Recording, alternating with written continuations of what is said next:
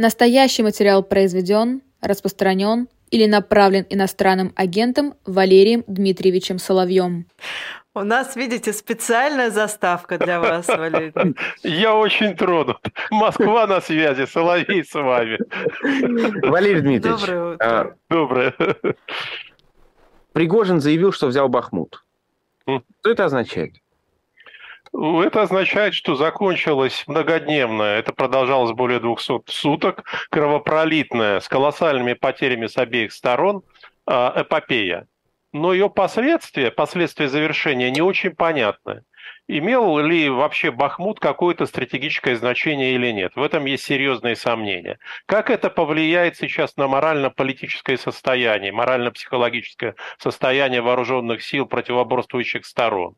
Что это изменит в планах? Ничего из этого не является понятным с моей точки зрения, ну, за исключением того, что Украина интенсивно готовится к наступлению. И готовится она, конечно же, при поддержке, всецелой поддержке Запада. И я не вижу пока никаких симптомов, что взятие Бахмута что-то в этом отношении изменило. То есть Украина следует своей стратегической линии. Помните, как в знаменитом хите «Гни свою линию». Вот она гнет, она продолжает гнуть свою линию. Что дальше будет делать Россия?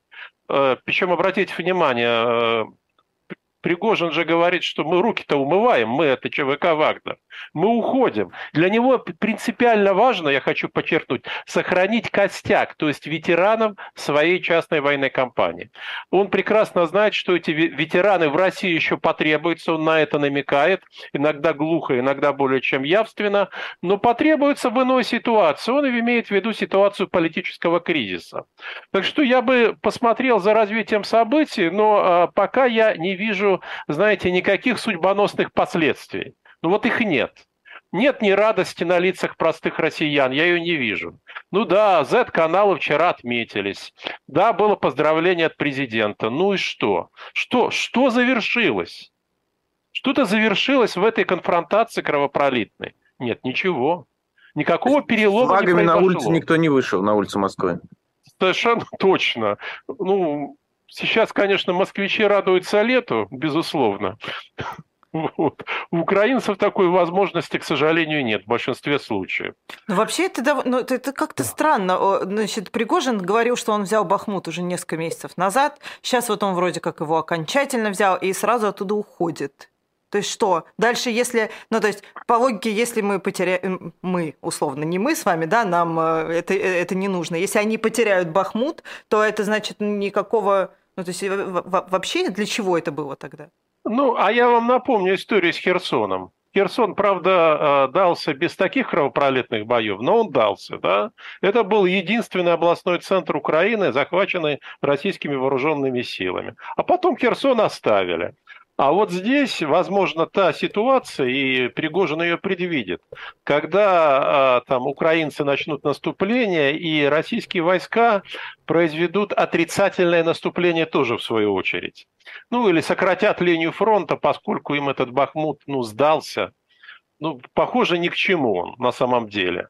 Э, бывают такие ситуации во время войн, э, историки об этом хорошо знают, когда ведется борьба, ожесточенная кровопролитная борьба за какой-то населенный пункт, и стратегически это никакого значения не имеет. Возможно, спустя время историки, военные историки напишут о том, какова была подоплека, что за этим стояло, как это повлияло. Но у нас пока нет с вами горизонта, понимаете? Это очень важно мы не видим ничего судьбоносного.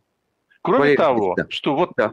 точка в этой кровавой истории, но ну, это даже не точка, это, конечно же, отточие, мы понимаем, она поставлена. А это не противоборство, продолжай... ну, это не продолжающая борьба как раз Пригожина с Министерством обороны. Я-то обещал, э, взять Бахмут, я его взял, теперь я ухожу, оставляю там Министерство обороны, они потеряют, ну, как бы на их совесть. Ну да, а вы теперь как хотите. Я, мол, своего добился. Да, я думаю, что это было условие его ухода оттуда.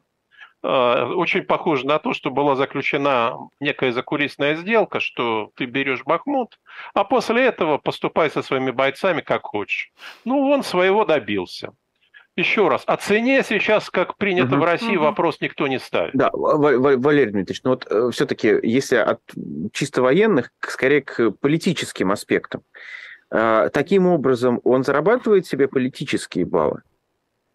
О, да, безусловно. А, репутационно это для него выигрышно. Он выглядит человеком, который, невзирая ни на что и вопреки всему, добивается своих целей. А, потому что в России о цене достижения целей не принято ставить, э, не принято говорить даже сейчас.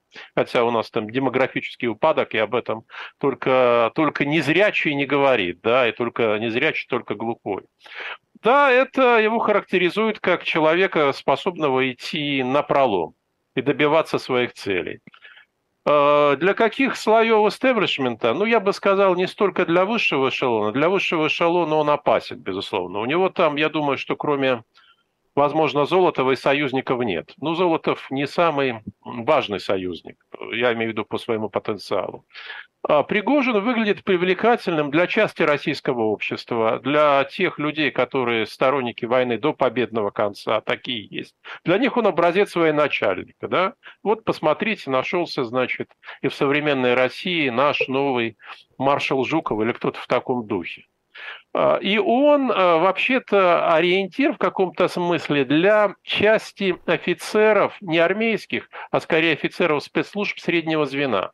Как self-made man, как человек, который поднялся не просто снизу, а уже там, проведя срок заключения, фактически оказался в положении социального аутсайдера, но, тем не менее, он добился колоссального успеха.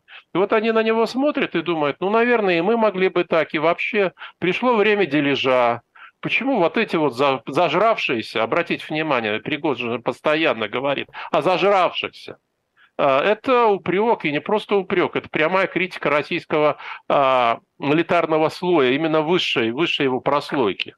Почему бы мы не могли их заменить?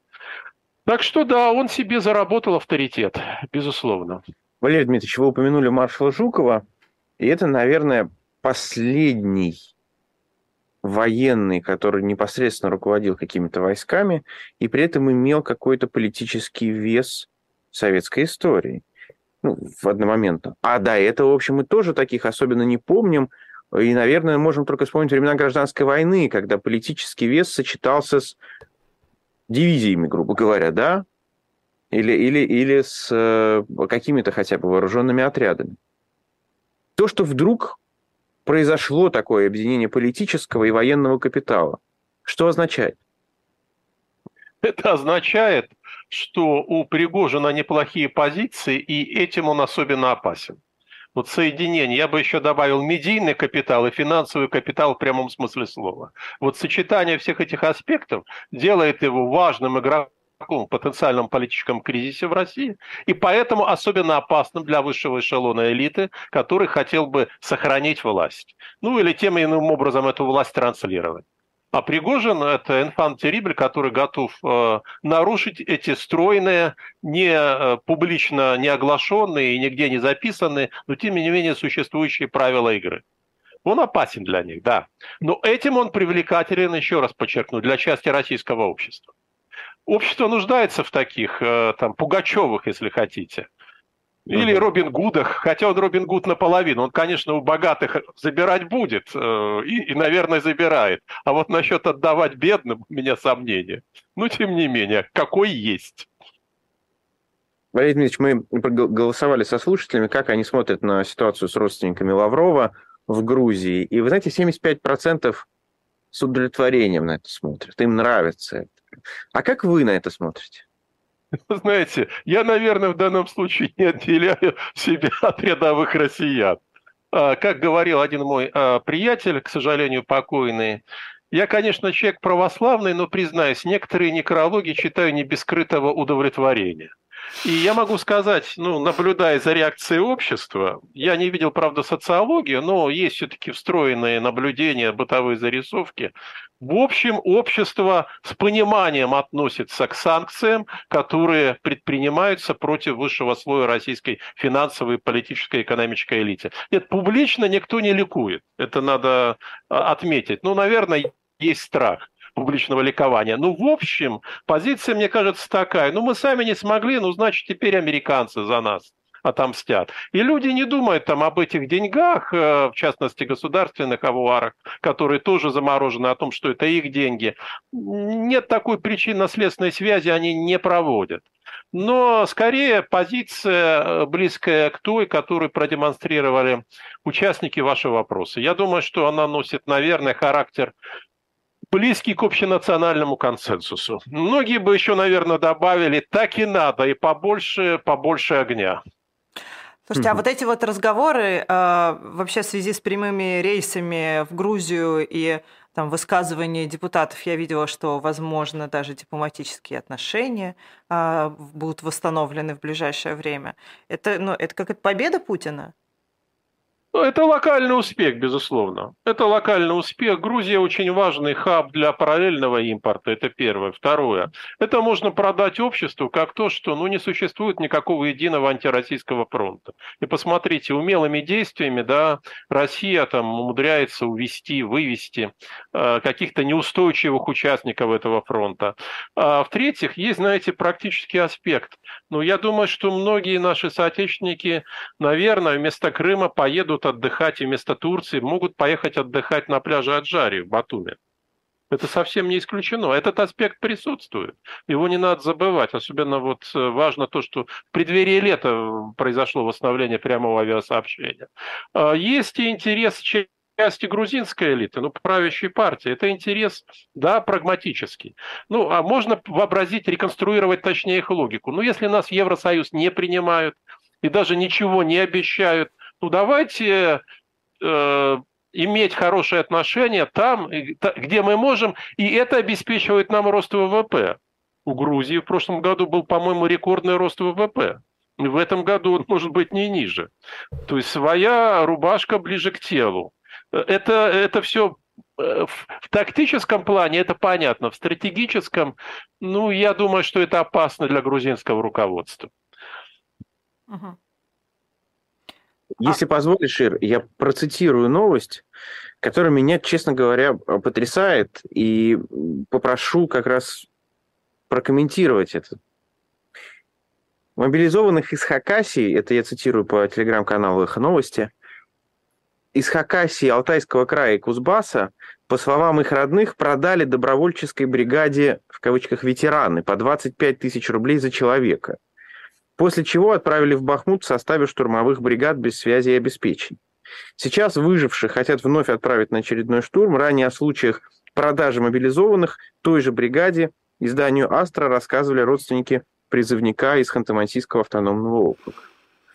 Это что за новая форма отношений? Или она для нас новая, а она уже не новая? Я боюсь, что она новая для нас с вами. Естественно, эта информация нуждается в подтверждении, с каким каких-то еще дополнительных источников. Но, к сожалению, по тому ходу военных действий, которые мы с вами наблюдаем, по активному участию частных военных компаний, Вагнер самая известная, но не единственная, мы понимаем, что не просто наемничество, а это наемники, да, но и дух наемничества, э, я бы сказал, а, неуставной совсем дух, он проникает, я думаю, во все поры вот этой военной машины. И да, это давнишнее, я думаю, помните, как был анекдот популярен 10 лет тому назад, что все у нас есть, пора о людях подумать. Да, душ хотя бы по 200-300 надо. Угу. Это, если не ошибаюсь, там применительно к заседанию Думы или Совчеда, этот анекдот рассказывали. Вот появились эти души. Вот появились эти души, бесправные, униженные. Обратите внимание, ну это такие депрессивные регионы, что Хакасия, что Алтайский край. Люди действительно не знают э, там своих прав. Они безголосые, они не могут себя защитить. Да, это все ужасно. Но это, э, я бы сказал, указывает на характер той машины, того государственного механизма, характеризует его, и, главное, социальных отношений, которые в России сложились. Это, вы знаете, как капли войны. Нужна была такая ситуация экстремальная, чтобы все это проявилось. Да, есть люди, а почему бы их не продать? Они же не сопротивляются. Мы им хозяева. Валерий Дмитриевич, а когда вы видите... Легализация, об... да.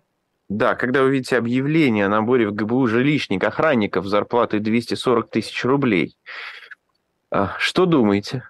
У меня желание не появляется, сразу вам скажу. Как не хотите ветерана боевых действий получить сразу? Да, представляете, охранник будет получать... У вас нет ну, как бы сказать, предположений, а куда это набирают таких охранников? Да, у меня есть далеко, далеко идущие предположения. Им, наверное, объясняют, что вы будете в далеком тылу охранять какие-то коммуникации. Но я знаю, лично знаю примеры, когда людей мобилизовали осенью, и они до сих пор роют окопы то есть создают эту знаменитую линию Суровикина-Герасимова. Угу. И в военных действиях, по счастью, для них не участвуют. Им там выплачивают те деньги, которые были обещаны. А, но так везет далеко не всем, я сразу хочу сказать. Далеко не всем. И более того, вот это украинское наступление, которое, наверное, уже набило оскомину, ну, оскомину разговоры о нем, да, оно может резко повысить риски. Э, и усилить э, мобилизационную волну, потому что э, вот объявленные президентом там ежегодные традиционные сборы, это, конечно, они превратятся в одну военные сборы, в одну из форм скрытой, если не мобилизации, то с попытки законтрактовать. Это, это уже понятно. И если, представьте, наступление это идет успешно для Украины, неуспешно, в свою очередь, для России, ну, с негативной динамикой, то нужны будут люди – опять же, по русской традиции, как мы прекрасно понимаем, в связи с нехваткой того всего, о чем Пригожин публично сказал. И обратите внимание, за статью о дискри... по дискредитации вооруженных сил его пока еще никто не привлекает. Видимо, нет в России такого прокурора. Просто нет. Не существует его. Который... Вот все звери равны, но некоторые гораздо равнее других, оказывается. Но это пока, наверное. Он, наверное, пока им нужен. А, конечно, нужен. Ирина, вы абсолютно правы. А, везение Евгения Пригожина, а удача, а может быть и результат его действий, что он сейчас нужен всем. Вот в данный момент он нужен всем, безусловно. Все его, мягко говоря, недолюбливают. Ну, если речь идет об элите, это, это очень мягко характеризую. Но он всем нужен. Но они его не любят, потому что он от них отличается? А, в том числе, не только тем, что он отличается, а тем, что он бросил им открытый вызов. Можно сколько угодно говорить, ну нет, это все игра, это все так, это, это пиар, но это людей пугает по-настоящему. Понимаете, если люди не уверены в своем праве владеть и в своем праве властвовать, они не уверены до сих пор. Прошли десятки лет они до сих пор не уверены, что это все у них есть по праву, потому что ваше право собственности в России не стоит ничего, вне зависимости от вашего ранга. Мы же знаем с вами и миллиардеров, которые оказались э, сейчас на тюремной шконке. Мы знаем прекрасно угу. и таких. Это не... И вот вдруг человек вроде бы из элиты, а он действительно из элиты, он вхож к Путину был до опалы. Он был одним из немногих людей, который мог регулярно общаться с президентом. Он говорит, вы жирные. Дальше можно цитировать э, знаменитое стихотворение Маяковского, а можно выразиться и присущий значит, генералу Пригожину манере или начальнику ланскнехтов, командиру ланскнехтов. И это заставляет у них кровь леденеть в жилах в венах, прошу прощения. Э, это пугает. Понимаете, ситуация вышла из равновесия. Они это видят. Они видят огромное количество людей, как знаменитая пьеса Погодина «Человек с ружьем». Они видят этих людей с ружьем. И вдруг появляется человек, который публично озвучивает претензии этих людей с ружьем. У него прекрасно а, а, подготовленная, организованная и, в общем-то, верная. Управляет ему. Я думаю, даже что... этими людьми. А, да, да, да, да, да. Посмотрите, это способно напугать. Обратите внимание, все эти генералы из Госдумы, которые посмели Пригожина публично критиковать, они почему-то тут же после отлупа со стороны его бойцов заткнулись. Э, помните, как в фильме «Бег»? Вы, это контрразведка. Здесь генералы, как дети, рыдают. Это ЧВК Вагнер. Вы что, не понимаете? И это страшно. Но если его... Сейчас, Максим, прости, да. но если его боятся, но есть еще один человек, которого за дискредитацию российской армии тоже почему-то не трогают. Это, простите, Геркин Стрелков. А, да, у Игоря другие причины. Я Он как священная называть... корова, которую просто нельзя трогать. Да, у Игоря другие причины, да, его прикрывают, это чистая правда. Это не только результат удачи, везения, но это связано не с его бывшими работодателями, насколько мне известно. Это, ну, я имею в виду не с ФСБ.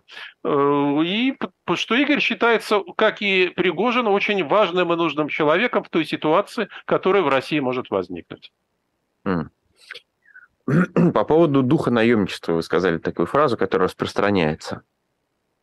А можно ли сказать, что он распространяется и в обществе тоже, когда приходят отслужившие в ЧВК Вагнера, вернувшиеся, которые носят бейсболки ЧВК Вагнер и так далее? А, мы вот видели вчера новость о том, что человек на машине надпись нанес высказывание Пригожина, его за это штрафуют. То есть это даже как бы такое оппозиционное как будто бы что-то, да?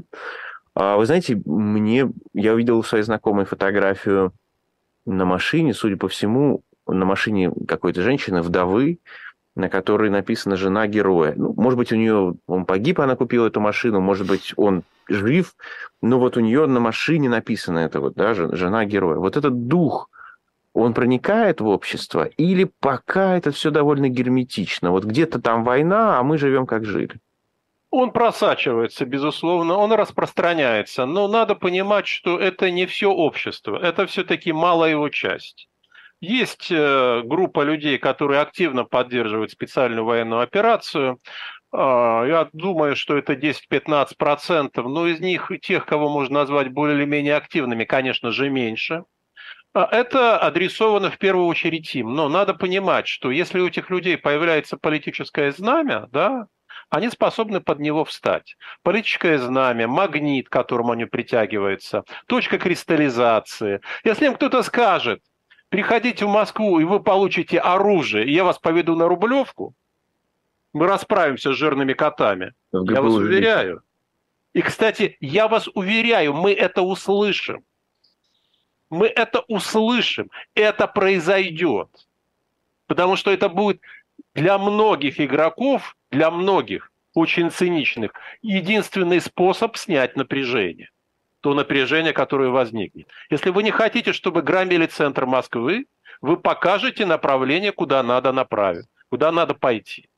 Я не удивлюсь, если городские власти еще выделят 200 или 300 автобусов для людей, которые захотят восстановить социальную справедливость. Только чтобы они не э, сплачивались в центре Москвы и не интересовались витринами дорогих ну, конечно, некоторые люксовые марки ушли, но достаточно еще много тяжелого люкса в Москве.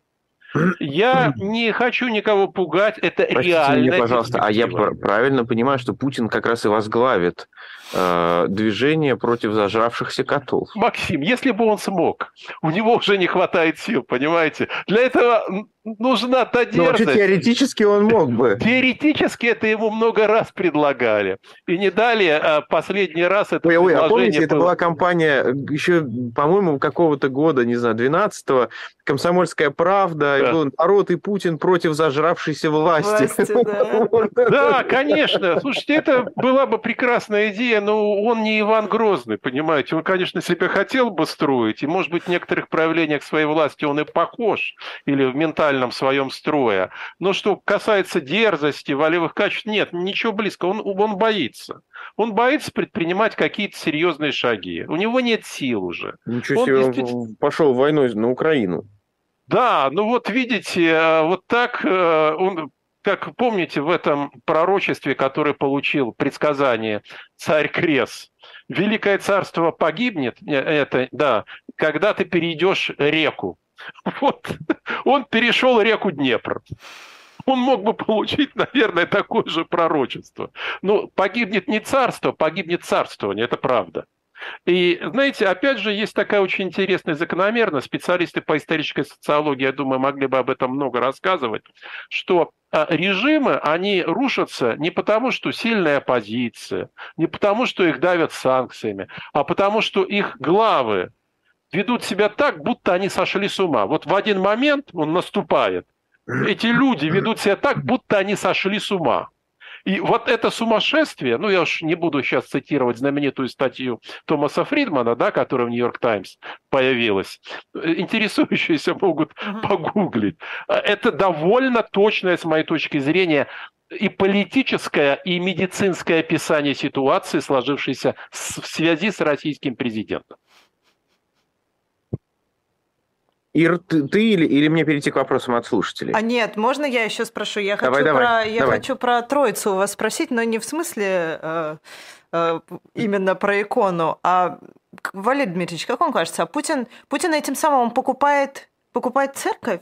То есть Да ну ему- что вы, нет, не церковь, нет, милость высших сил. Ему наплевать на предстоятеля церкви, ему предстоя- наплевать на клир, он знает им очень хорошо цену, он их презирает глубоко. Он там доверяет э, Шевкунову, Тихону Шевкунову, да, он считает его там о, как бы и- интеллектуалом и верующим человеком, но это уже его личное Ой, дело. ну это для страшно, Путина. знаете, если посмотреть Он интервью суеверен, Собчак понимаете? с ним, что он, доверяет суеверен, этому он, человеку. он будет просить милости и поддержки сейчас у кого угодно. У кого угодно. И он обращается, я бы сказал, по всем направлениям. Лишним это не будет. Ну, передам Троицу, может быть, они будут за меня молиться. Может быть, мне это поможет. А ему скажут, ну, раньше надо было. Это какой косплей Сталина во время Великой Отечественной войны? А, да, и- и- да, а, абсолютно точно. Это все очень-очень похоже. Ничего себе. Ну, Я потому что думала, что, может быть, там, знаете, что-то зашевелилось э, в РПЦ как-то, они там не так себя начали вести. И- Да, ну что вы. Нет. Нет? А у них там дисциплина, как в вооруженных силах, если не похлеще. Почему Только так? произнесите слово «мир» э, вместо слова «победа», Пойдете вон. и понятно, что с вами будет. Хорошо, если живых останетесь. Тогда перейду к Давай, вопросам, Максим, которые да, присылают давай. через телеграм-канал Эхо ФМ через бот обратной связи. Александра спрашивает вас. Будет ли, по вашему мнению, после смерти Путина либерализация и оттепель? Либо придет к власти такой же, как он? А, Может прийти хуже. Не просто такой же, а может прийти хуже. Этот шанс, к сожалению, не нулевой. Более того, он сейчас реалистичен. И тогда а, до либерализации нас будет ждать ужесточение. То есть, чтобы прийти к лучшему, нам надо будет пройти через худшее. Потому что, извините, что я улыбаюсь, но есть вещи, о которых нельзя говорить с похоронной миной. Потому что и так настроение э, декадентское вообще в российском обществе и среди зрителей и слушателей «Эхо Москвы» в частности. Такой вариант реален. Но есть и вариант, когда этого удастся избежать. Тогда, как говорилось языком средневековых хроник, вольности и свободы последуют. Сразу же, сразу, сразу же будут дарованы вольности и свободы. В частности, все политзаключенные будут мгновенно выпущены. Кто бы ни пришел.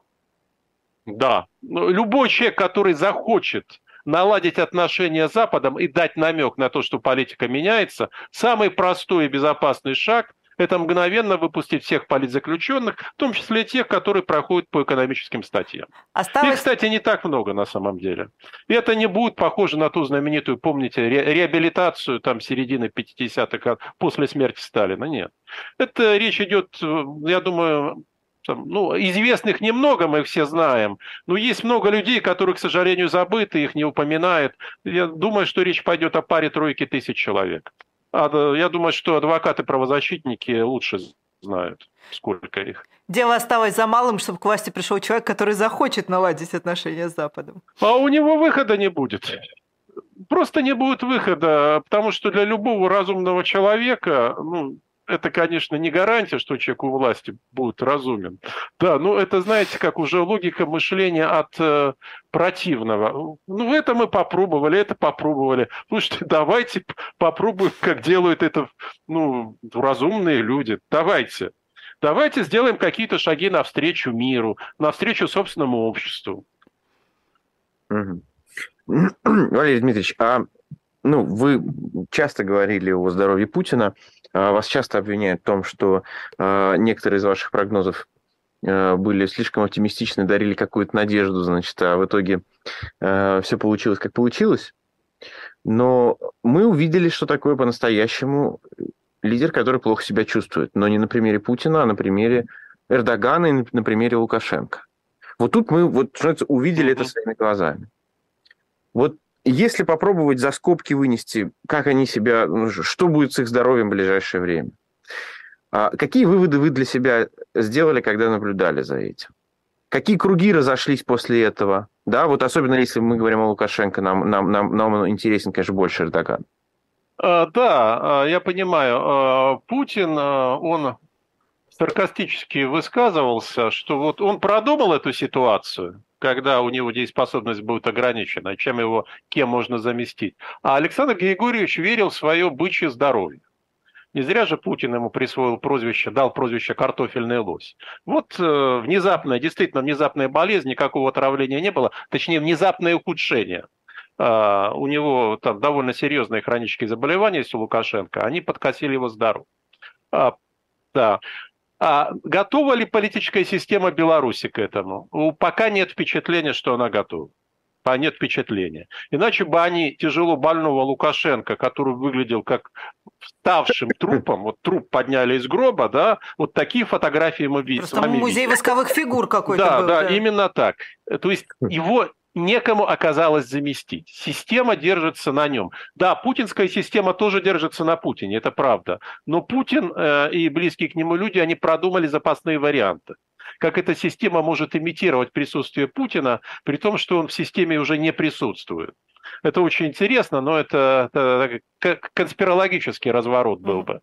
А Лукашенко нет. А Лукашенко понимает, что это вопрос э, с жизни и смерти в прямом смысле не только для его родных и близких, но и для той системы, которую он выстроил. Представьте себе, он оказывается де, де, недееспособен ну, всерьез. Это, скорее всего, кстати, и случится.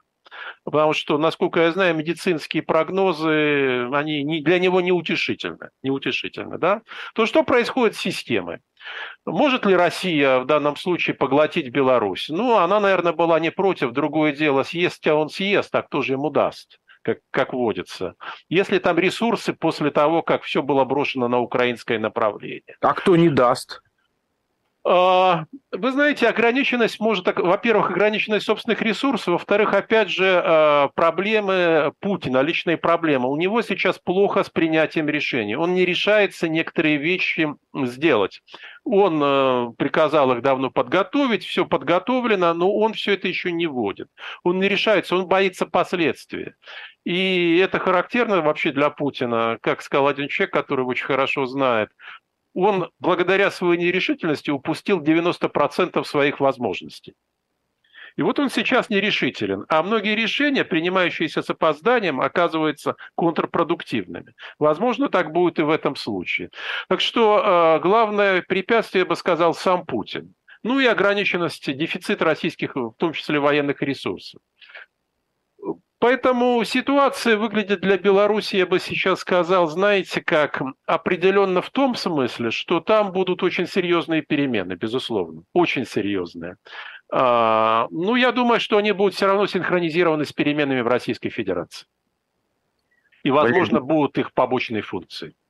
Валерий... Начнутся перемены в России, Лукашенко совершенно точно не удержится в Беларуси. Никоим образом. Папа Римский поручил создать миротворческую миссию и отправиться поговорить с лидерами и России, и Украины. Верите ли вы в успех этой миссии? Нет, ни, ни на йоту не верю. Э, ни на йоту не верю. Позиции сторон не сходятся никоим образом пока. А, но обе стороны, они говорят, ну почему же нам отрицать возможность мирных э, переговоров?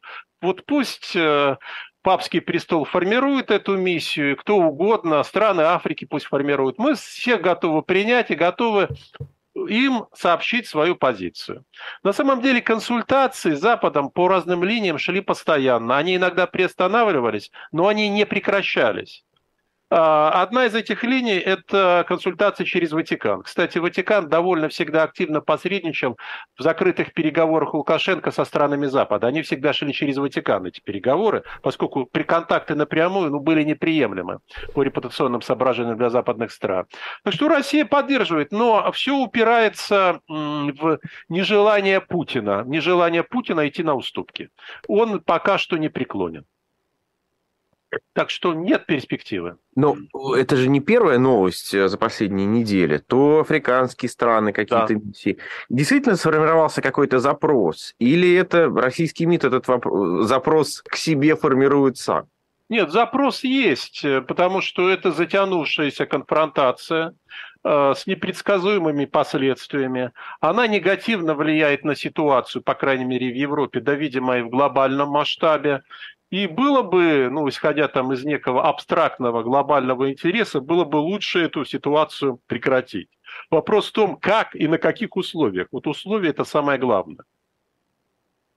Путин, он готов к этому, хоть сейчас, пожалуйста. Но вы признаете, что новые территории являются российскими, признаете их суверенитет и, призна... в общем, признаете все, что мы получили. То есть не статус-кво анте, то, что было до 24 февраля прошлого года, а именно статус-кво вы признаете как новый э, межгосударственную границу.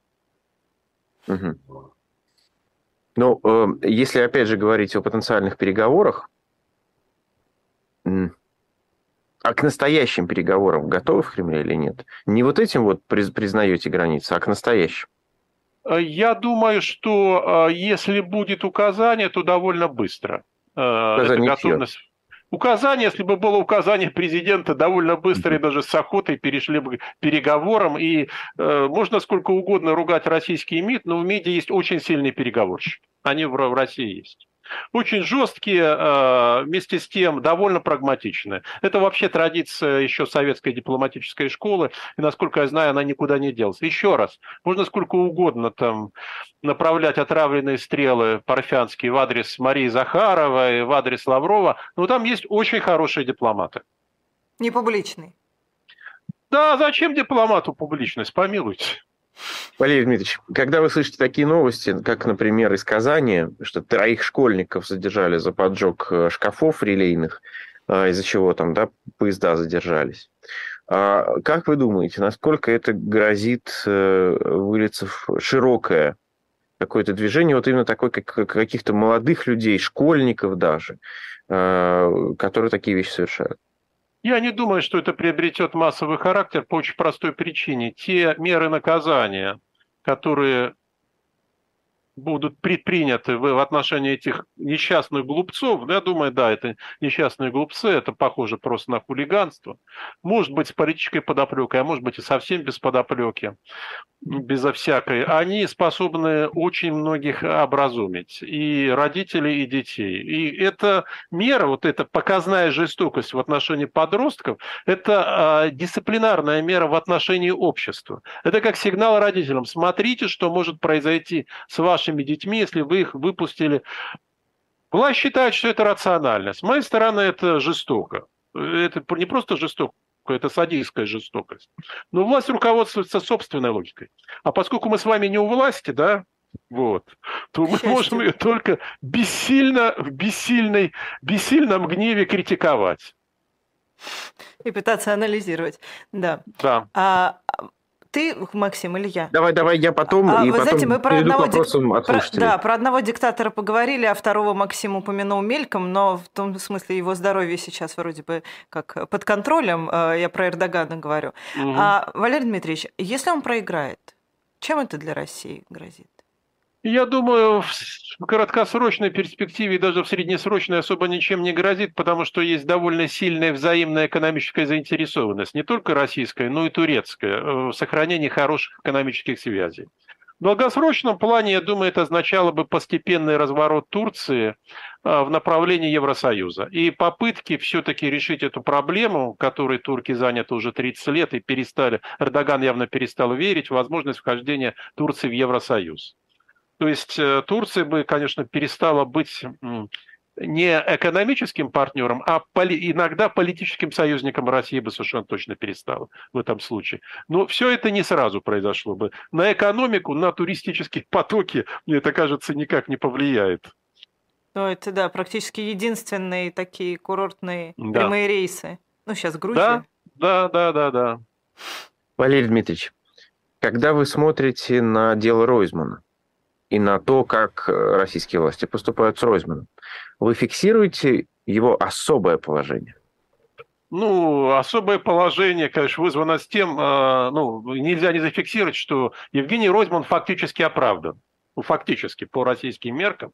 Это нельзя даже назвать вегетарианским приговором, это просто оправдание. И, конечно, я очень рад. Я рад за то, что такой достойный человек э, на свободе. Да, да, за него вступились э, как, значимые люди. Я думаю, что дело не в Вале Борисовне Пугачевой, я думаю, что дело в других людях и в других женщинах. Вот они вступились за него. Слава Богу, что есть люди, способные вступиться и повлиять. Слава Богу. Еще раз. Э, надо радоваться тому, что кто-то сейчас остается на свободе. Слава богу, что Михаила Лобанова отпустили после допроса. Александра Калинина в Петербурге, он не так известен, как Лобанов. Ну вот я его знаю. Вот их отп... Слава богу. Да, все это ужасно, это насилие, это, это намеренно такая демонстративная нарочитая жестокость, что запугать. Но люди на свободе и, и хорошо. Ну, я бы не сказал еще, что это тенденция. Я, я думаю, что слишком, слишком рано об этом говорить. Э, слишком рано. Это пока не складывается в некую тенденцию, потому что это ну, произошло там в течение недели всего-навсего. Чтобы сложилась тенденция, должно быть больше времени, конечно же. И ситуация очень динамична. Э, я не сомневаюсь, что будут приняты еще какие-нибудь милые в кавычках законы, это, это готовится, которые в целом ужесточат меры дисциплинарного и административного контроля и воздействия на общество. Валерий Дмитриевич, вы когда говорили о разных э, заключенных, э, скажите, вы следите за... Ну, все знают, как сидит Навальный, да? Э, все так или иначе мы вот э, Яшина публикуем и так далее. А вы следите за тем, как сидит Фургал? И насколько Фургал остается какой-то такой тоже теневой, важной политической фигурой. Знаете, а, для того, чтобы э, следить за кем-то, да, надо, чтобы это э, генерировал информационные поводы, которые появляются в публичном медийном пространстве. Команде Навального это удается. Да. Можно там оспаривать порой качество, но это удается, поддерживать на плаву.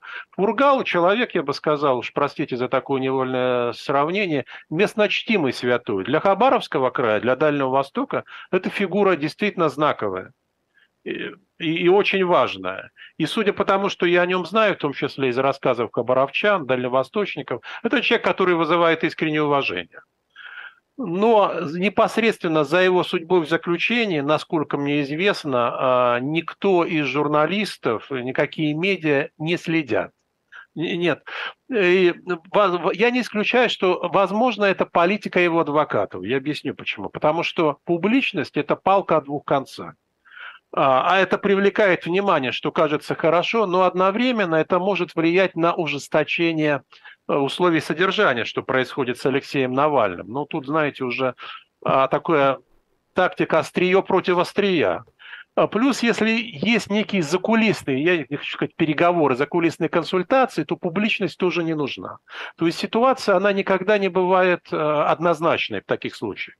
Она более сложна, потому что вы прекрасно знаете, что Россия страна, где законы, там, стандарты написанные, они ну, мягко говоря, не работают, к ним относятся пренебрежительно. А вот то, что строится на личных отношениях, на договоренности, да, это, это очень важно. И все это, если это есть, это не любит публичности, не любит шума. Валерий Дмитриевич, ну вот как раз команда Навального объявила об акции солидарности с ним в день его рождения, 4 июня. Вы ждете... Чего вы ждете в, в этот день в России? Вы знаете, это зависит от формата, от формата акции. Я надеюсь, что здравый смысл возобладает. Это будет формат, который не носит, не имеет опасного характера для тех, кто живет в Российской Федерации. Это было бы чрезвычайно важно. Я думаю, что да, акция такая пройдет. Возможно, ну даже невозможно в форме флешмоба, но я не уверен, что она пройдет э, в полях, да, она пройдет скорее в медийных полях. Вот в социальных сетях я ожидаю это. Вы уже понимаете, что риски очень велики, к сожалению. И, а, пожалуйста, это самый простой риск. Вы выходите с плакатом поддержку Навального, а, вас штрафуют. Я напомню, что Навальный у нас и террорист, и экстремист, он находится в списках. А, при желании вам могут э, чинить э, оправдание терроризма, как было с Беркович. И это стопроцентно будет, если ваш штраф оплатит команда Навального. Это стопроцентно. Стопроцентная возможность. Я не хочу сказать, что она реализуется. Вы тогда, получается, по, э, взяли деньги да, от кого? От организации, которая признана экстремистской. Вы тогда тем самым являетесь соучастником экстремистского предприятия. Это колоссальные риски для людей. Я надеюсь, что команда Навального это понимает и свои предложения по части того, как провести день рождения Алексея Анатольевича, сформулирует в более приемлемой и не столь опасной для именно живущих в России форме. Ну, давайте тогда перейду к вопросам, которые Давай. присылают наша аудитория. Злон спрашивает вас. Ну, во-первых, он очень много вас благодарит и говорит, что он постарается не пропускать ваши интервью и так далее. Но Надеюсь, он вот входит в тот миллион, который набрал наш эфир с вами в прошлые, про, прошлые выходные. Очень надеюсь, да. Так вот, он благодарен вам за поддержание хоть какого-то оптимизма, но осознаете ли вы степень своей ответственности, когда высказываете свои весьма смелые теоретические выкладки и прогнозы? Как относится вы, относитесь к тому, что люди планируют свою жизнь, опираясь на ваше мнение? Это очень хороший вопрос, да я целиком и полностью осознаю свою моральную ответственность. И я бы никогда не говорил того, что я говорю, если бы... Дело даже не в том, что я в это верю. Да, вера же может быть э, такой очень облегченной. Дело в том, что я знаю, некоторые вещи я знаю. И эти некоторые вещи, которые я знаю, те люди, с которыми я сотрудничаю и связан, позволяют мне смотреть в будущее оптимистичнее, чем подавляющее большинству аудитории, допустим, «Эхо Москвы». Оптимистичнее? Оптимистичнее. Вы гражданскую войну прогнозируете. Ничего себе. Да, я считаю, что это, это не гражданская война, а эксцессы, организованное насилие, массовые беспорядки. Через, через этот этап, к сожалению, нам придется пройти. Задача в том, чтобы минимизировать его по продолжительности и по интенсивности. Но без этого, видимо, не обойтись уже.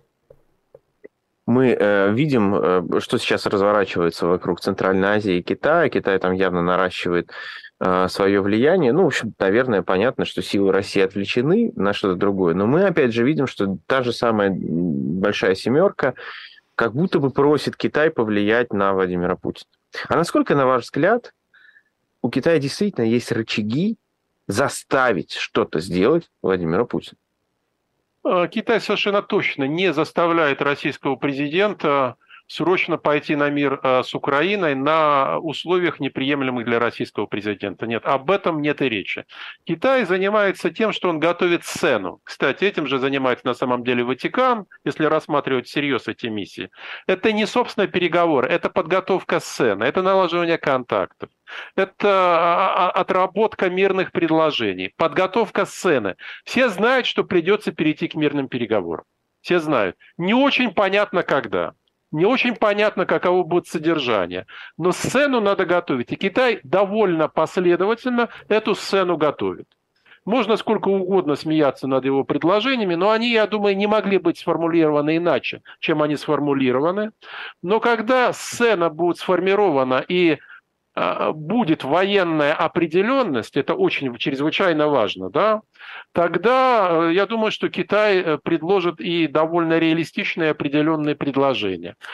Он, Китай может повлиять на часть российской элиты. Не может повлиять существенно в той ситуации, когда Путин окажется недееспособен. У Китая есть такие возможности. У него прекрасная разведка. Сейчас она, наверное, ну, может быть, в пятерку не входит, но в семерку лучших спецслужб мира она совершенно точно входит. Прекрасный источник информации в России, есть возможности влияния. Игорь Дмитриевич, а раздражает ли российское руководство то, что они ну, на глазах теряют э, свое влияние в Центральной Азии? А, ну, снявшие голову по волосам не плачут, помилуйте. Это же естественно. Это, это совершенно естественно. Иначе быть не могло. Да, это раздражает, да, это может вызывать какие угодно эмоциональные реакции. Ну и что? А что вы в состоянии сделать? Что вы в состоянии предложить этим странам? Ничего.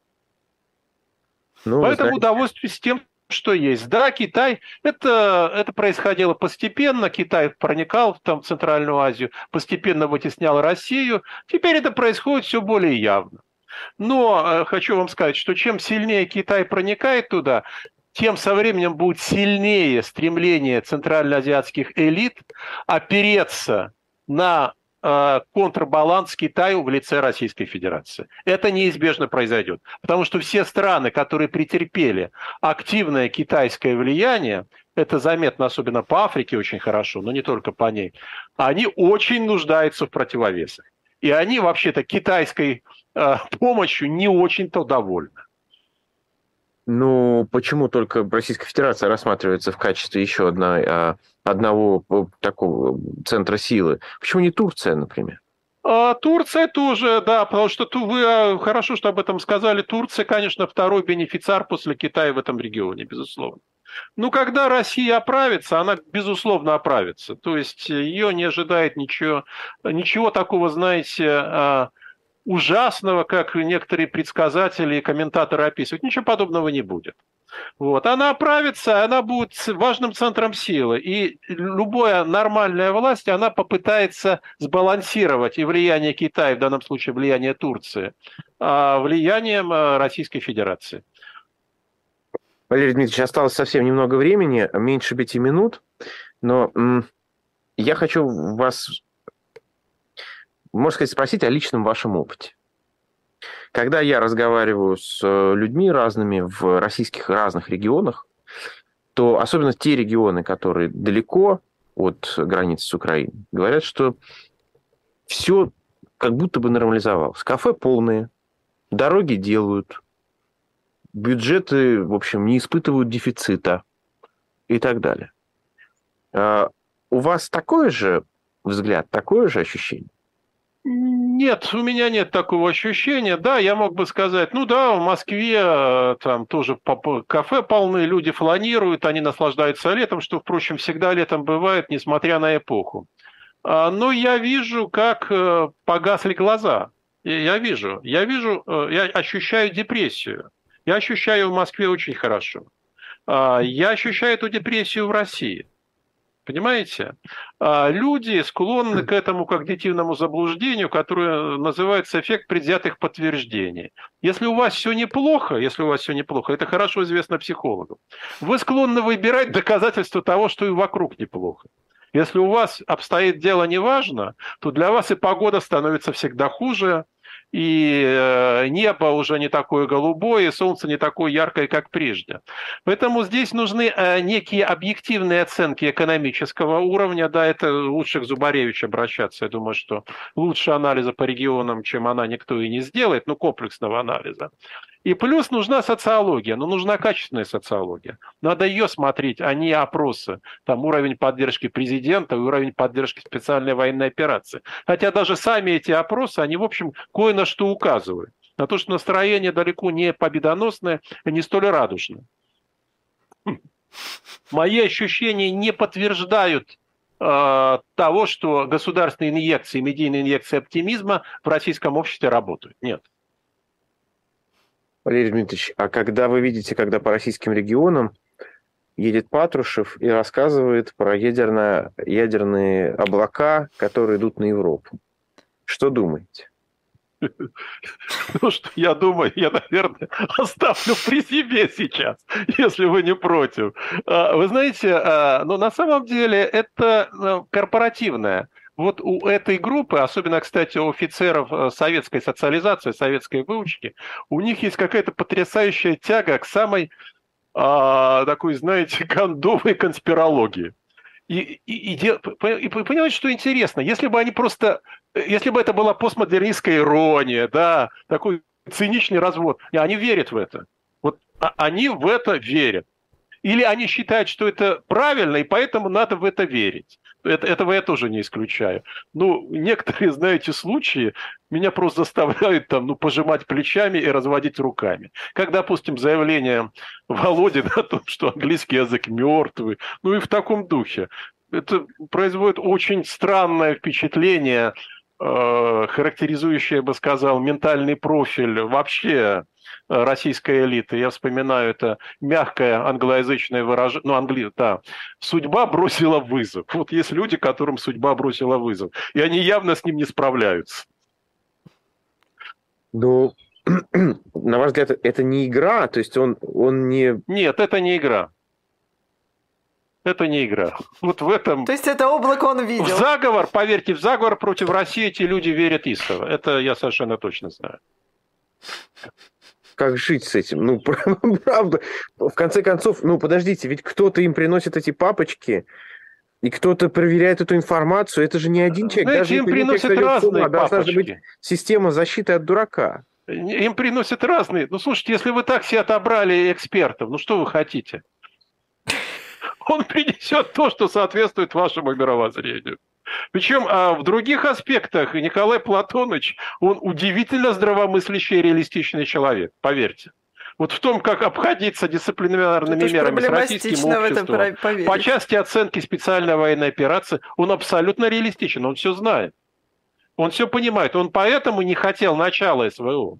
Он очень осторожно, ну как это вообще для высшего вельможи в России, но тем не менее довольно внятно говорил, что не надо начинать, что мы еще не исчерпали все мирные возможности, что он знал, что из себя представляют российские вооруженные силы. Исходя из этих же папочек, Максим, а Путин эти папочки отбрасывал, он смотрел другие. То есть вы можете получать какую угодно информацию, качественную в том числе. Все дело в вас, в том, что в вас. Вы фильтр, и вы отбираете, что вам смотреть и чему верить, а чему не верить. Как страшно Спасибо жить. большое. Да. Спасибо вам, коллеги. Спасибо. Валерий Спасибо. Соловей, Максим Курников, Ирина Баблоян были сегодня в эфире на живом гвозде в приложении «Эхо». Всем пока. Спасибо. До свидания.